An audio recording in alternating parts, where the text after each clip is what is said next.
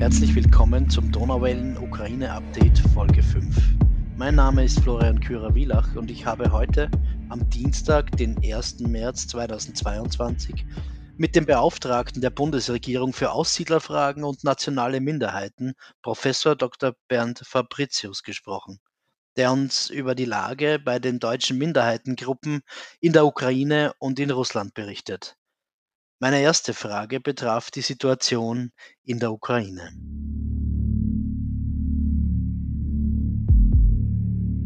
Es sind wohl die tragischsten Tage, die unsere Landsleute in der Ukraine gerade erleben. Ich habe direkten Kontakt mit den Vertretern der Selbstorganisation. Ich habe erst gestern Abend mit Wladimir Leisle, dem Vorsitzenden der Rat der Ukraine, der Deutschen in der Ukraine, gesprochen. Die meisten Menschen verbringen die Zeit in Kellern, in U-Bahnhöfen. Sie versuchen sich vor den Bombenangriffen in Sicherheit zu bringen. Unsere Landsleute dort reagieren sehr besonnen. Ich habe mit Alexander Schlamp, dem Vorsitzenden der Deutschen in Tschernowitz, gesprochen. Er hat mir bestätigt, dass die meisten Landsleute einfach sehen, wie sich das entwickelt und verbleiben zuerst in ihrer Heimat. Einige, die sowieso den Entschluss gefasst hatten, nach Deutschland zu kommen, die haben sich auf den Weg gemacht und befinden sich unterwegs nach Deutschland.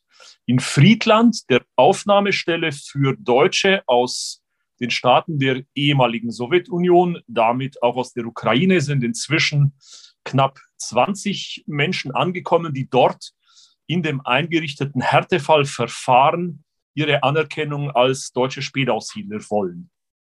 Ja, vielen Dank. Wie, wie sieht es in Russland aus, bei den Russlanddeutschen beziehungsweise in den anderen Ländern der ehemaligen Sowjetunion? Mir wird große Verunsicherung berichtet. Ich habe erst gestern Kontakt mit Olga Martens gehabt. Das ist die stellvertretende Vorsitzende des IVDK, das ist der internationale Verband der deutschen Kultur in der Russischen Föderation. Die Landsleute sind dort natürlich entsetzt über das, was passiert. Die allermeisten bewegen sich zwischen einem Gefühl von Scham und Wut und Entsetzen. Das können sie natürlich öffentlich nicht adressieren, aber ich erlebe sehr, sehr große Sorge und äh, Sorge auch darüber, dass sie abgehängt werden, Sorge vor einer absolut ungewissen Zukunft. In den anderen Ländern, ich habe konkret Kontakt nach Kasachstan, ist es nicht ganz so ausgeprägt. In Kasachstan stelle ich eher Ruhe fest. Wir haben keine größeren Abwanderungsbewegungen dort feststellen können. Ich denke, unsere Landsleute reagieren sehr besonnen. Ja, das ist gut zu hören nach Deutschland. Wir hören von massiven Anfeindungen gegenüber aus Russland stammenden Menschen, Russen, Russlanddeutschen äh, in Deutschland. Wie sollen wir damit umgehen? Es ist eine Katastrophe. Ich erlebe das leider auch. Es wird mir häufig berichtet. Ich halte das für absolut inakzeptabel, wenn in Deutschland jetzt Menschen meinen, dass sie durch Ausgrenzung, durch Diskriminierung von Menschen, denen sie eine Putin-Nähe unterstellen, die absolut Hanebüchen ist, wenn das in Deutschland äh, Schule macht, dann finde ich das sehr, sehr bedauerlich. Ich habe einen Vergleich gebracht. Das ist ähnlich, wie wenn man jeden Deutschen als Nazi bezeichnen würde. Eine derartige Kollektivverurteilung ist inakzeptabel. Ich erlebe eher, dass gerade im Kreis der Russlanddeutschen in Deutschland die Solidarität mit den Landsleuten in der Ukraine unglaublich hoch ist. Es läuft seit den ersten Stunden nach diesem katastrophalen Angriff auf die Ukraine eine beispiellose Hilfsaktion, die gerade von den Deutschen aus Russland gestartet worden ist. Die Jugend der Landsmannschaft der Deutschen aus Russland war von erster Stunde an dabei, als wir mit der AGDM, der Arbeitsgemeinschaft deutscher Minderheiten, eine spontane Soforthilfsaktion ins Leben gerufen haben. Es war in den Morgenstunden des ersten Angriffstages. Da haben sich die deutschen Minderheiten aus Polen, aus der Slowakei, aus Ungarn und aus Rumänien zusammen mit der Landsmannschaft der Deutschen aus Russland in Deutschland zusammengeschlossen und haben eine spontane Hilfsaktion dergestalt ins Leben gerufen, dass über die Telefonnummer der AGDM, die im Bundesministerium des Innern in Berlin dauerhaft geschaltet ist, Hilferufe angenommen werden von Landsleuten, die es geschafft haben, sich über die Grenze zu retten und die dann in Polen oder in der Slowakei oder in Rumänien oder auch in Ungarn plötzlich in Sicherheit, aber trotzdem hilflos gewesen sind. Diese Menschen bekommen von den dortigen Organisationen unserer Landsleute, also von den deutschen Minderheiten vor Ort, spontane Soforthilfe, die in Reisebegleitung besteht. Sie werden mit Autos von der Grenze abgeholt. Sie bekommen nachdem die Spendenbereitschaft angestiegen ist, bekommen sie Geldmittel, um äh, Benzin zu zahlen, damit sie sich retten können. Viele von ihnen sind auf dem Weg zu Verwandten in den Ländern, wo sie Verwandte haben, aber auch die Menschen, die keine Verwandten haben, die begeben sich nach Friedland, um dort über die Härtefallregelung ein Aufnahmeverfahren beginnen zu können. Diese Begleitung ist mustergültig und wird von Russlanddeutschen gestartet. Und wenn ich dann höre, dass es Restaurants gibt, die Schilder an ihre Türen hängen, wir bedienen keine Russen oder wir bedienen niemanden aus Russland, dann ist das eine absolut unerträgliche Diskriminierung, die ich ganz bestimmt verurteile. Es ist bedauerlich mitzubekommen, dass sogar Stellen, von denen ich Besseres erwartet hätte, sich dieser Hetze anschließen. Wir haben in München an der Ludwig-Maximilians-Universität in einer Klinik eine entsprechende Aussage gehabt, dass dort Menschen aus Russland nicht mehr behandelt werden. Das ist inakzeptabel und ist auch mit dem hypokratischen Eid, den jeder Arzt leisten muss, in keiner Weise vereinbar. Ich bin der Klinikleitung sehr, sehr dankbar, dass diese Aussage einer Direktorin einer Klinik der LMU München sofort korrigiert und zurückgenommen worden ist. Ich denke, das darf nicht Schule machen. Wir sollten solidarisch sein mit allen Landsleuten, die hier zusammenwirken und zusammenhalten.